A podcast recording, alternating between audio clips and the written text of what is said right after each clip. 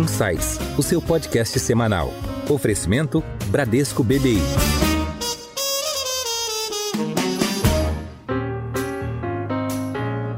Olá, bem-vindos a mais um episódio do Insights, o seu podcast semanal. Eu sou a Priscila Forbes e hoje nós vamos falar sobre a reforma tributária. O sistema tributário brasileiro é extremamente complexo, burocrático e cria uma série de distorções, e por isso é alvo de muitas críticas de empresários e investidores. A reforma tributária é vista como essencial para simplificar e tornar mais equitativo o nosso sistema de arrecadação. Mas como seria a reforma ideal? Como preservar uma arrecadação adequada para cobrir os gastos públicos sem onerar demais o setor produtivo? E qual impacto essa reforma teria no crescimento da economia?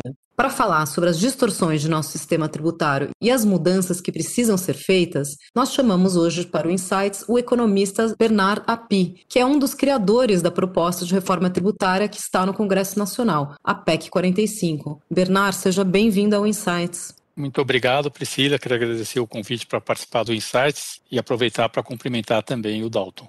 Legal. Então, nós também damos as boas-vindas ao Dalton Gardman, economista-chefe do Bradesco BBI. Bem-vindo, Dalton. Obrigado. Obrigado, Bernardo. Bom, Bernardo, para começar, é, quais são, na sua avaliação, os principais problemas do sistema tributário atual? E como é que esse sistema tributário acaba prejudicando ou freando o crescimento da economia? Bom, para a gente entender os problemas do sistema tributário atual do Brasil, a gente precisa entender o que é um bom sistema tributário. Função da tributação, obviamente, é arrecadar recursos para financiar políticas públicas. Agora, um bom sistema tributário tem que ter duas características fundamentais ele tem que distorcer o mínimo possível a forma de organização da economia e, portanto, ao fazer isso, ele prejudica o mínimo possível o crescimento da economia e ele tem, na medida do possível, de ser o mais progressivo possível, ou seja, tributar mais quem tem mais capacidade contributiva e menos quem tem menos capacidade contributiva. Bom, o sistema tributário brasileiro falha completamente nesses dois quesitos o sistema tributário brasileiro gera enormes distorções que prejudicam e muito o crescimento da economia do Brasil e o sistema tributário brasileiro tem falhas absolutamente injustificáveis que fazem com que uma parcela das pessoas de alta renda do Brasil pague muito pouco imposto de renda. Então, na verdade, o nosso sistema ele é ruim do ponto de vista do crescimento e ele é ruim do ponto de vista distributivo. Bom, como é que a gente melhora? Como é que ele afeta o crescimento da economia? Respondendo então à sua pergunta, como é que o sistema tributário brasileiro prejudica o crescimento da economia? Ele prejudica de várias formas. Primeira forma, a complexidade. Complexidade do sistema acaba tendo, por um lado, custos muito altos, custos burocráticos de pagar imposto muito altos para as empresas, que a gente chama de custo de compliance, que, segundo o Banco Mundial, no Brasil é o mais alto do mundo. Ele acaba prejudicando o crescimento porque a complexidade gera litígio, porque quando você tem um sistema complexo, a tendência é que os contribuintes interpretem de uma forma a legislação e o fisco interprete de outra forma a legislação, e o litígio tributário no Brasil provavelmente também é o mais alto do mundo. Tem um estudo do INSPER que estima as matérias em litígio tributário no Brasil, o valor delas chega a mais de 5 trilhões de reais, quase 75% do PIB. Desse valor, vamos dizer que uns 30% do PIB são de créditos podres, mas ainda sobra mais de 40% do PIB de litígio tributário ativo, que é provavelmente um recorde mundial. A gente não tem a comparação completa, mas deve ser um recorde mundial. O sistema tributário ele pode prejudicar o crescimento na medida em que ele induz uma alocação ineficiente de fatores de produção. E isso acontece quando o sistema tributário distorce a forma de organização da economia. E, na verdade, toda vez que você tributa situações semelhantes de forma diferente, você induz a economia a se organizar de uma forma que, para economizar tributos, ela muitas vezes se organiza de forma ineficiente. Eu vou dar um exemplo. Você pensa no mundo sem imposto. Aí é onde uma empresa vai montar um centro de distribuição. Ela vai montar onde ela minimiza o custo de logística. Aqui no Brasil, a empresa monta um centro de distribuição onde ela tem o melhor benefício tributário, aumentando o custo de logística. Então, aquilo que do ponto de vista da empresa tem lógica, porque ela está reduzindo o custo total dela, do ponto de vista do país como um todo, não tem lógica. Porque do ponto de vista do país como um todo, eu aumentei o custo econômico econômico de produção daquele serviço de transporte das mercadorias até o produtor final. Significa que eu estou gastando mais caminhão, mais combustível, mais caminhoneiro e mais estrada para levar o mesmo produto para o mesmo consumidor final, o que do ponto de vista da economia como um todo é uma redução de produtividade. Então, quando o sistema tributário distorce a forma de organização da economia, ele acaba reduzindo o potencial de crescimento do Brasil. E no Brasil a gente tem um sistema que, principalmente na tributação de bens e serviços, mas também na tributação da renda, tem muita exceção. Tem uma quantidade enorme de regras diferenciadas, de exceções, e isso acaba fazendo com que a gente induza a economia a se organizar de forma ineficiente. E por fim, o sistema tributário ele prejudica o crescimento da economia através, por exemplo, de aumento do custo de investimento, aumento do custo das exportações, e isso acontece principalmente no caso da tributação de bens e serviços de forma generalizada no Brasil. Então a resposta à sua pergunta é: bom, o Brasil tem problemas em todas as áreas do sistema tributário brasileiro. Nós temos cinco categorias principais de tributos, são tributos sobre o consumo, tributos sobre a renda, tributos sobre patrimônio, tributos sobre folha de salários, que geralmente financiam benefícios da Previdência Social, e tributos regulatórios. No Brasil, nós temos situações em todas as áreas, acho que é o desafio de melhoria do sistema tributário brasileiro alcança todas essas esferas. Do ponto de vista de impacto sobre crescimento, a principal agenda está na área de tributação do consumo, em que nós temos cinco tributos extremamente extremamente complexos, PIS, COFINS e IPI, que são federais, ICMS estadual e ISS municipal, e as distorções desses tributos, certamente, do ponto de vista de impacto sobre o crescimento, são as mais relevantes. Mas nós temos distorções relevantes na tributação da renda e da folha de salários também, e exploramos inadequadamente a base de tributação do patrimônio e usamos mal os nossos tributos regulatórios. O trabalho é muito grande para melhorar o sistema tributário brasileiro. Bernardo, diante dessa descrição aí desafiadora né, do que é o nosso sistema tributário hoje, a pergunta lógica é o que seria então uma boa reforma tributária? Como evitar aí essas distorções? Qual a receita de bolo que você nos dá aqui? Bom, a receita de bolo, na verdade, está nos manuais de economia e de tributação. O bom sistema tributário que compatibiliza da melhor forma possível o menor impacto sobre eficiência e a maior progressividade, ele tem cinco características. Ele é neutro, que significa que ele não deve distorcer a forma de organização da economia, o que significa que situações semelhantes têm que ser tributadas de forma semelhante. Esse é o primeiro fato. Tem o um mínimo possível de exceções, o mais homogêneo possível, em cada uma das categorias. Na tributação do consumo tem que ser o mais homogêneo possível, na tributação da renda, o mais homogêneo possível, na tributação da folha de salários, o mais homogêneo possível. Segunda característica, ele tem que ser simples para o contribuinte, o mais simples possível. Terceira característica, ele tem que ser transparente. As pessoas têm que saber quanto estão pagando de imposto. Quarta característica, ele tem que ter equidade horizontal, como eu falei, situações equivalentes, tributadas equivalentes, e equidade vertical, quem tem mais capacidade contributiva paga mais. Então, uma boa reforma tributária, primeiro parâmetro para uma boa reforma tributária, regras o mais homogêneas possíveis. Isso vale para a tributação do consumo, isso vale para a tributação da renda. Isso é muito importante da gente entender. Que no Brasil, a gente já se acostumou a pensar em termos de puxadinho. Quando a gente vê um problema, em vez de resolver estruturalmente o problema, a gente cria um puxadinho novo para resolver o problema. E no fundo, o nosso sistema tributário é um sistema de puxadinho. A gente só tem puxadinho, que quase que não tem regra, a gente só tem exceção no nosso sistema tributário. Então, do ponto de vista geral, essa é a recomendação para resolver os problemas do sistema tributário brasileiro. São, por um lado, as regras o mais homogêneas possíveis e, por outro lado, é, principalmente na tributação da renda, porque a tributação do consumo ela não é boa para fazer política pública, ela não é boa para fins distributivos, ela não é boa para fazer política setorial. A tributação do consumo é boa para arrecadar e financiar políticas públicas, que essas sim têm que ser progressivas e têm que beneficiar mais os pobres. Mas a tributação da renda ela é boa para fazer política distributiva e, portanto, a gente teria que ter um sistema que é bastante progressivo na tributação da renda. Então, acho que essas são as diretrizes que a gente deveria ter para uma boa reforma tributária no Brasil. Se a gente entender isso, isso ajuda muito no debate. Quando a gente esquece essas questões fundamentais do que é um bom sistema tributário e de que o sistema ideal trata tudo por igual, a gente acaba ficando discutindo puxadinho em vez de discutir a estrutura do sistema tributário brasileiro. Em alta. Agora, Bernardo, falando especificamente da PEC 45, né, da qual você é um dos pais, aí, um dos mentores né, dessa PEC, inclusive a que está transitando agora no Congresso. Né? Então, quais são os principais pontos dessa proposta? Tá, a PEC 45, ela trata da tributação do consumo. O que a PEC 45 propõe é substituir esses cinco tributos sobre o consumo que eu falei que a gente tem hoje no Brasil, PIS, COFINS, IPI, ICMS e ISS, por um único imposto sobre bens e serviços, que é um imposto sobre o valor adicionado, cujas características não têm absolutamente nada de original. A gente está propondo para a tributação do valor adicionado o padrão mundial de tributação do valor adicionado, que é um IVA, que é bem desenhado. Que significa o quê? É um imposto totalmente não cumulativo, tudo aquilo que. Como é que funciona um IVA no mundo? Ele funciona Ou seja, não é em cascata como ocorre hoje, né? Não é em cascata como ocorre hoje, exatamente. Como é que funciona, então, um imposto não cumulativo? Em cada etapa do processo de produção e comercialização, você tributa as vendas, mas você recupera todo o imposto que incidiu nas suas compras. Então, o que incide nas vendas é o débito, o imposto que incidiu nas suas compras a gente chama de crédito, e a empresa recolhe a diferença entre débito e crédito. Agora, num bom IVA, tudo aquilo que você utiliza na sua produção, no processo de produção e comercialização, você recupera o imposto que incidiu nas etapas anteriores. Então, na prática, o imposto que está sendo cobrado na última venda corresponde à soma de tudo que foi cobrado nas etapas anteriores. Então, no fundo, você só está tributando a última venda. Só que você fez isso recolhendo imposto em várias etapas ao longo do processo de produção e comercialização. Um bom IVA tem algumas características. Uma delas é uma base ampla de bens e serviços. Toda forma de atividade econômica tem que ser tributada. Então, tem que pegar bens, serviços, operações com intangíveis, aluguéis, todo tipo de operação tem que ser tributado.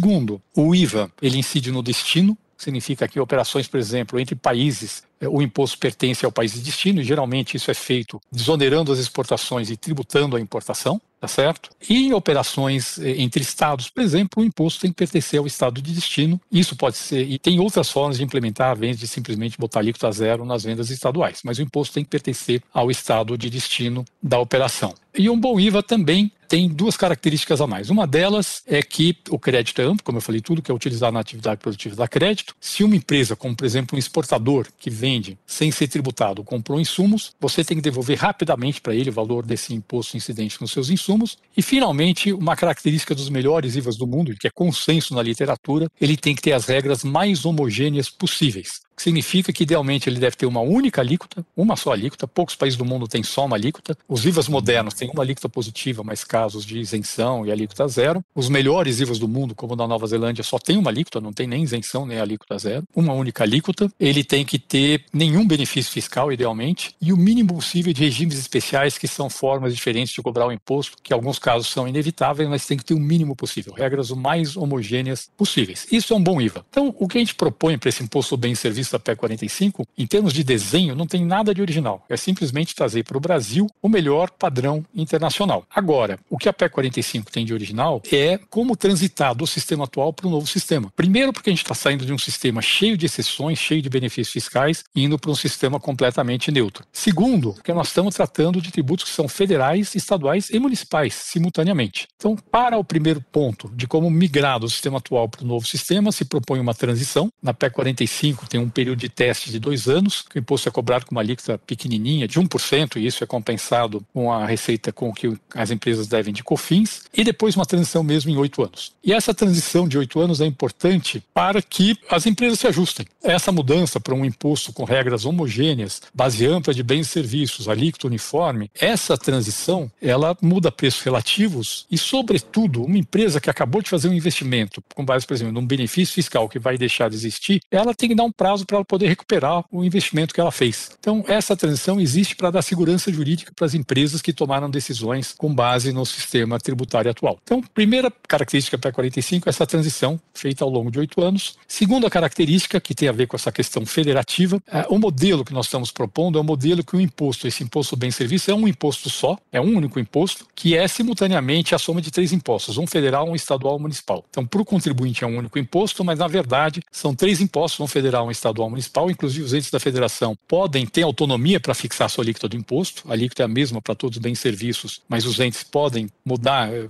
cada um gerir a sua alíquota, e, na verdade, ele é um imposto que é arrecadado de forma centralizada e a receita é distribuída com base nesse princípio do destino, ou seja, operações entre estados ou entre municípios, a parcela estadual pertence ao estado de destino a parcela municipal ao município de destino. Então, este modelo simplifica enormemente para o contribuinte, passa a ser um único imposto e, ao mesmo tempo, a gente está propondo expondo como essa redistribuição da receita atual para essa distribuição pelo destino afeta. Tem alguns estados que aumentam a participação na receita total, e alguns que perdem, municípios também. É feita a proposta uma transição em 50 anos em que você progressivamente migra da distribuição atual da receita para a nova distribuição da receita. Então, a PEC 45 nada mais é do que uma proposta para tentar migrar do sistema que é certamente o pior do mundo hoje de tributação do consumo para um sistema que é o melhor padrão mundial de tributação do consumo e isso exige transição e exige um tratamento adequado das questões federativas. Mas Bernardo, quando você fala de que o sistema tem que ser homogêneo, né, transparente e homogêneo, portanto aplicando alíquotas iguais, então a gente está falando que não vai ter diferenciação entre setores. E como é que fica a diferença estadual, né, entre as alíquotas de ICMS estadual? Então, como eu falei, na proposta da PEC 45, é uma alíquota só para todos os bens e serviços. Tem que entender que esse é um imposto, é uma coisa que eu não falei. Um imposto cobrado ao longo da cadeia, com essas características que eu dei, e que desonera exportações e desonera investimentos, é um imposto sobre consumo. Tudo que é produzido e importado por um país só tem três destinações possíveis: ou é consumido, ou é exportado, ou é utilizado para aumentar a capacidade produtiva, que é o investimento. Se você desonera o investimento a exportação, você está tributando o consumo. O IBS,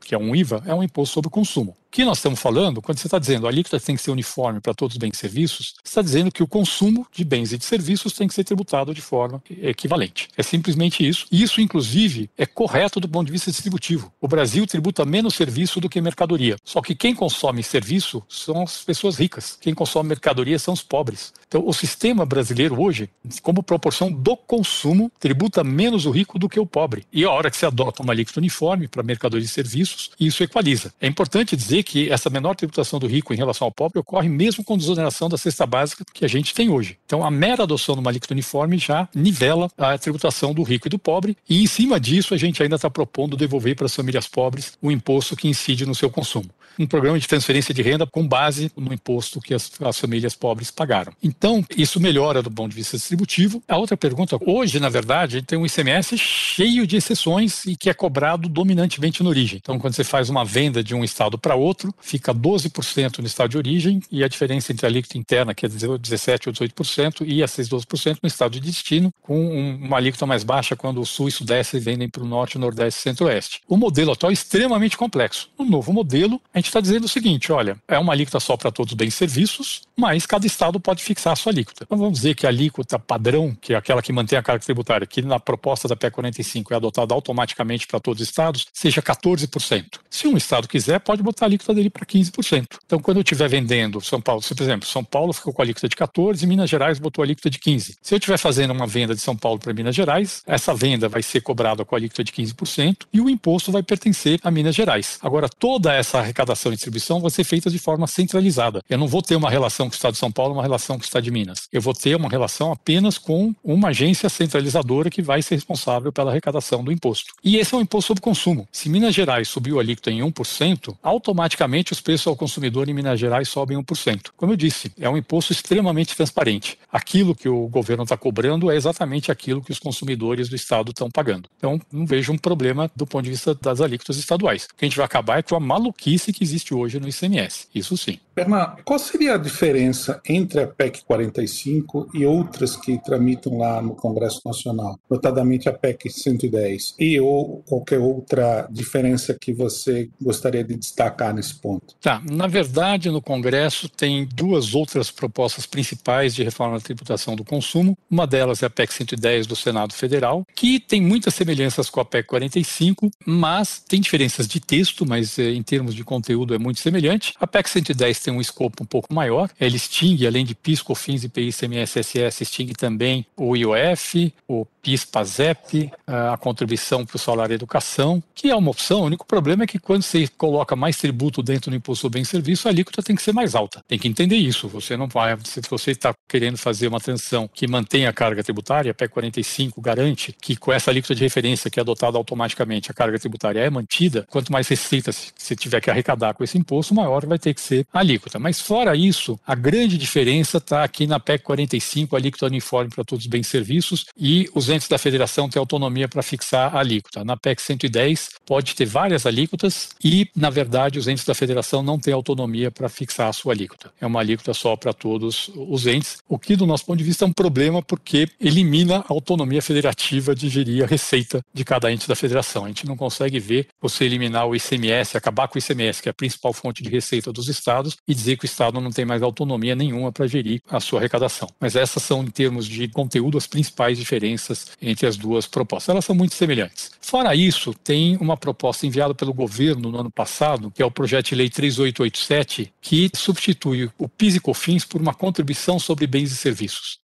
No fundo, essa contribuição sobre bens serviços também tem as características de um bom IVA, mas é uma reforma parcial só do PIS e COFINS, que não alcança nem o ICMS, nem o ISS, nem o IPI. A reforma da CBS em si não é ruim, mas a nossa avaliação é que o custo político, principalmente do ponto de vista de resistências setoriais, de aprovar a CBS, PL 3887, ou fazer uma reforma ampla, que inclui o CMS, SS e IPI, ele é basicamente o mesmo. Tem, sim, as questões federativas para serem resolvidas, mas a maior dificuldade política a gente entende que seja, hoje, principalmente, que os estados estão apoiando a reforma tributária, incluindo o ICMS, são as resistências setoriais, que não são muito diferentes no projeto da CBS e no projeto da reforma ampla. E a nossa avaliação é que, se tem capital político, é melhor usar esse capital político numa reforma ampla, que inclui ICMS e SS, e não numa reforma parcial apenas do PIS e da COFINS, que, na verdade, pode até gerar alguma dificuldade. Quer dizer, na prática, torna inviável, pelo menos nesse governo, aprovar uma reforma mais ampla. Mas, no fundo, essas são as propostas que estão hoje em discussão. O conceito que está por trás delas é muito semelhante. Tem diferença, sim, de forma, de implementação, mas o conceito é semelhante. E tem diferenças de escopo. Como falei,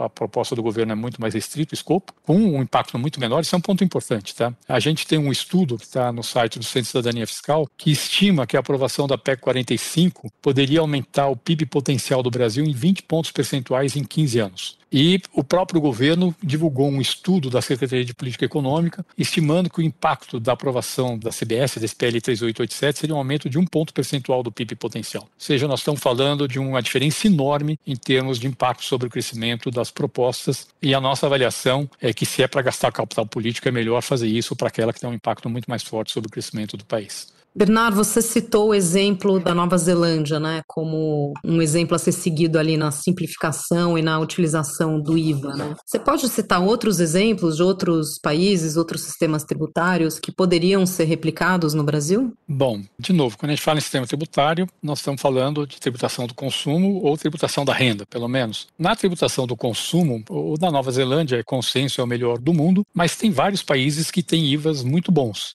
como o Canadá, Austrália, África do Sul, o Chile aqui na América do Sul. E, na verdade, a grande maioria dos países que criaram IVAs nos últimos 30 anos já criaram IVAs com poucas exceções e com regras bastante homogêneas. O que não é um bom exemplo para o Brasil é o IVA da Europa, que, embora seja muito melhor do que a gente tem hoje no Brasil, ainda é muito inferior a esse IVA moderno desses países que eu citei. Então, em termos de desenho da tributação do consumo, a melhor referência é sim a da Nova Zelândia, mas qualquer um desses que a gente chama de IVAs modernos, como eu falei, Austrália, Canadá, África do Sul, Chile e vários outros países que adotaram no período recente, já são bem melhores do que tem na Europa e certamente muito melhor do que o que tem no Brasil. Com relação ao imposto de renda, eu acho que não existe país nenhum do mundo que tenha um sistema ideal, mas certamente a grande maioria dos países tem um sistema muito melhor do que o que a gente tem no Brasil. A gente pode depois falar um pouquinho mais sobre isso, mas o fato é que o Brasil a gente tem distorções na tributação da renda que são absolutamente inaceitáveis e pelo menos olhar para o que os outros países têm poderia ser muito interessante. E os países que têm um sistema de tributação da renda interessante na integração da empresa com a pessoa física, por exemplo, são os países nórdicos. Dinamarca, Noruega, são países que têm sistemas interessantes em termos de integração do imposto de renda da empresa com a pessoa física, que tratam melhor que outros países, talvez, a questão das pequenas empresas. Esses são exemplos que a gente poderia olhar. Embora, como eu falei, na verdade, acho que basicamente todos os países desenvolvidos têm um sistema de tributação da renda melhor que o do Brasil. Em Foco. Bernardo, trazendo aqui o assunto para a reforma do imposto de renda. A gente já está na segunda versão lá no Congresso, né, na Câmara. Já discutimos isso contigo. Qual a opinião atual sobre essas alterações no imposto de renda? O que, que no frigir dos ovos dá para aproveitar de toda essa discussão? Bom, eu vejo um grande problema nessa discussão do imposto de renda no Brasil, quer dizer, o governo mandou agora recentemente o PL 2337 propondo mudança no imposto de renda. Eu vejo um grande problema nesse projeto do governo é que estão propondo mudanças sem ter uma discussão prévia de onde estão os problemas. Então a gente está propondo solução sem entender o problema e geralmente isso não, não costumam ser boas soluções. Então temos problemas sim na tributação da renda no Brasil. O Brasil tem um modelo em que a tributação da renda nas empresas do lucro é feito só na empresa e não há tributação na distribuição. Em princípio, isso não é um grande problema, porque o que se tributa na empresa, no fundo, quem está pagando o imposto é o acionista, mas no caso do Brasil é um problema sim, porque embora a alíquota que incida na empresa seja alta, de 34% hoje no Brasil, na prática ela é muito menor do que isso, porque existem N formas de reduzir o que a gente chama de alíquota efetiva, quer dizer, a relação entre o imposto pago pela empresa e o lucro contábil da empresa. Isso acontece no caso de grandes empresas. A legislação brasileira permite muitas formas de ajuste entre o lucro contábil e o lucro fiscal. E se esses ajustes fossem só diferenças que se compensam ao longo do tempo, não teria problema, mas na verdade elas acabam resultando, mesmo no longo prazo, na grande maioria dos casos, no lucro fiscal, que é o lucro menor que o lucro contábil, o que faz com que a empresa pague menos do que 34%, em alguns casos paga menos de 10% de alíquota efetiva na empresa. Então você tem empresas que estão pagando perto de 34% e empresas que estão pagando menos de 10% na empresa, e depois você distribui sem cobrar imposto na distribuição, o que significa que o acionista dessa empresa que pagou uma alíquota efetiva menor que 10% da empresa, a renda dele está sendo tributada a menos de 10%, mesmo que ele esteja um grande acionista, e isso é muito difícil de justificar. E nós temos esse mesmo problema nos regimes simplificados de tributação, como lucro presumido ou simples. E aqui o problema existe sobretudo por conta do fato que a gente nesses regimes a gente arbitra que o lucro é uma porcentagem do faturamento, que é um erro enorme em termos de desenho de sistema tributário, porque quando você tem uma empresa que tem alta margem, no fundo ela vai ser muito pouco tributada tributado e uma empresa que tem baixa margem, o lucro vai ser muito tributado. Então, só para dar um exemplo, é, se você é um prestador de serviço e está no lucro presumido, você arbitra que o seu lucro é 32% do faturamento. Mas o meu lucro, de fato, ou seja, o meu faturamento, as despesas que eu tenho para manter a empresa, exceto o imposto de renda, podem ser, por exemplo, 20% do faturamento. Então, o meu lucro, de fato, é 80% do faturamento. Eu estou tributando menos da metade do lucro na empresa. E isso, claramente, é uma falha nesses regimes simplificados de tributação.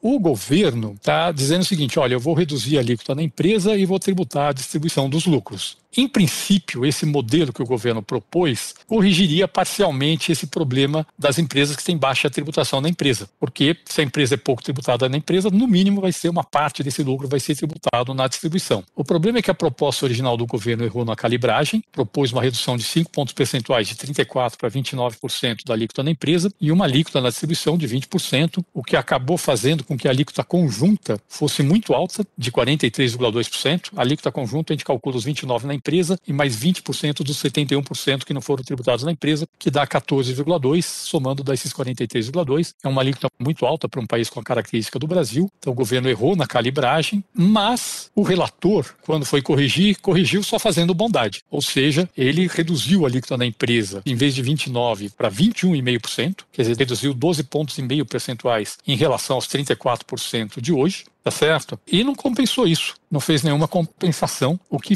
leva a uma redução da receita de imposto de renda no Brasil, mais juntando aí o efeito da correção da tabela do imposto de renda da pessoa física, que acho que essa tudo bem, é a parte tranquila da proposta do governo, resulta numa perda de 52 bilhões de reais de receita de imposto de renda no Brasil, dos quais 22 bilhões seriam compensados com aumento de receita de outros tributos, principalmente via eliminação de benefícios fiscais do PIS e COFINS. Bom, qual o problema? E no, no resultado final seria uma perda de receita de 30 bilhões de reais. Qual o problema? O problema é que o Brasil é um país que tem duas bases que são excessivamente tributadas, que são consumo e folha de salários, e duas bases que são pouco tributadas, que são renda e patrimônio. Não faz sentido você fazer uma mudança na legislação brasileira para reduzir a tributação sobre renda. Não tem lógica fazer isso num país como o Brasil. Se você quiser mudar a tributação das empresas, reduzindo a tributação na empresa para introduzir a tributação na distribuição, no mínimo isso deveria ter sido compensado com outras mudanças no imposto de renda que compensassem essa de arrecadação, no mínimo. E seria o mínimo que você poderia exigir de uma mudança na tributação da renda que considerasse a realidade do Brasil. Além disso, As propostas têm muitas distorções, tanto a proposta do governo como o parecer do relator tem um problema extremamente sério, que é dizer que o dividendo distribuído, os lucros de dividendo distribuídos até o valor de 20 mil reais por mês, para empresas que têm faturamento até 4 milhões e 800 mil reais por ano, vão ser isentos. Isso é um absurdo, não faz sentido nenhum no Brasil, amplia distorções que a gente já tem hoje. Só para vocês terem uma ideia,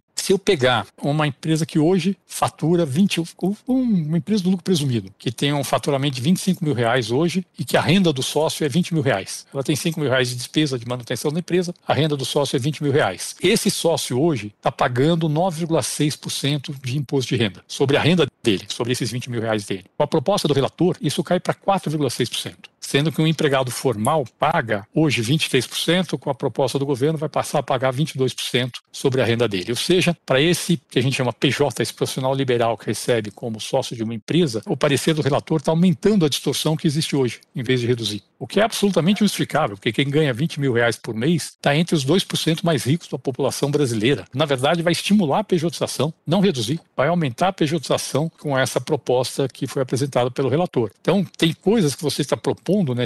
E, obviamente, essa proposta do governo de isentar 20 mil reais foi uma decisão política, mas é uma decisão política sem qualquer base técnica, que, na verdade, agrava uma distorção que já existe hoje. Eu, pessoalmente, acho que mudanças no imposto de renda, boas mudanças, não dá para fazer com ajustes paramétricos na proposta do governo, não. Eu acho que tem que ter uma mudança muito mais profunda. Eu acho que tem que ter mudanças que aproximem a alíquota efetiva da alíquota nominal nas empresas, o que permitiria reduzir a alíquota nas empresas sem perder tanta receita. Acho que deveria ter mudanças que mudassem completamente a forma de, de apuração do lucro no lucro presumido e no simples. Obviamente, não dá para aplicar o regime normal de tributação, precisaria ser um regime simplificado, mas por um regime simplificado dá para fazer um cálculo que aproxima muito mais o lucro do lucro efetivo e não uma porcentagem do faturamento e acho que sim deveria ter tributação na distribuição, mas que isso deveria ser integrado com o imposto de renda de pessoa física e que deveria ter uma alíquota marginal mais alta no imposto de renda de pessoa física. Seja para quem ganha mais de 20, 25, 30 mil reais, deveria ter uma alíquota mais alta que chegasse, sei lá, 35% no imposto de renda de pessoa física. Então, estou dizendo assim, é uma boa mudança no sistema tributário brasileiro passa por mudanças que vão muito além do que está proposto na proposta do governo e do que está sendo proposto pelo relator no seu parecer.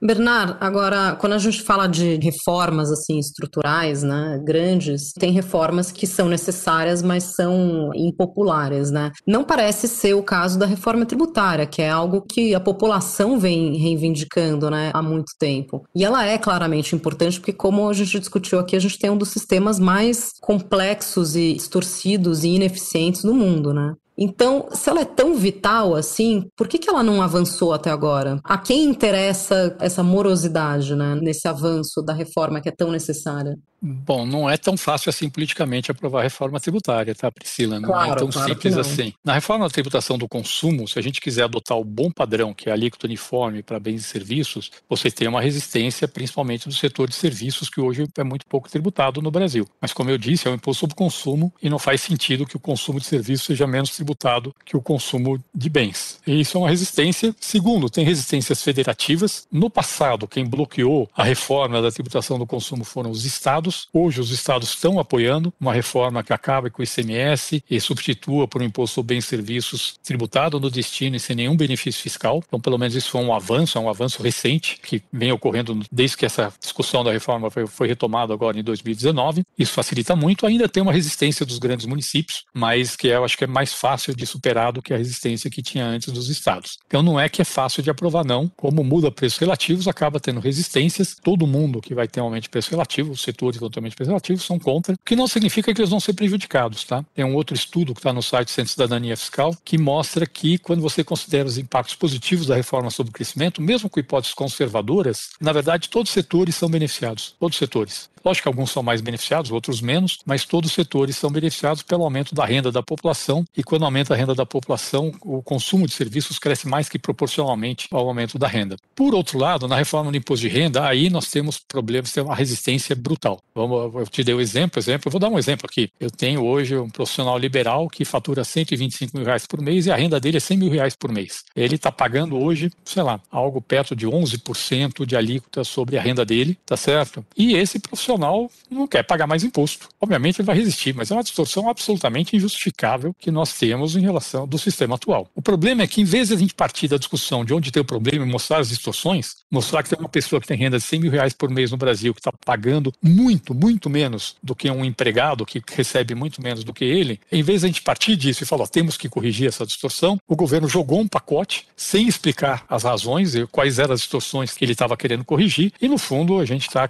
acaba fazendo uma discussão que é mais baseada em palavras de ordem do que em, inclusive dos que são contra a reforma, hein? Queria deixar claro. A base da discussão da reforma tributária no Brasil hoje são palavras de ordem, seja daqueles que dizem que tem que tributar dividendo de qualquer jeito, seja daqueles que acham que é um absurdo tributar a distribuição de dividendos, em vez de fazer uma discussão racional sobre o tema. Vai ter resistência sim, mas quando você mostra onde estão as distorções, é mais fácil superar as resistências. Seu guia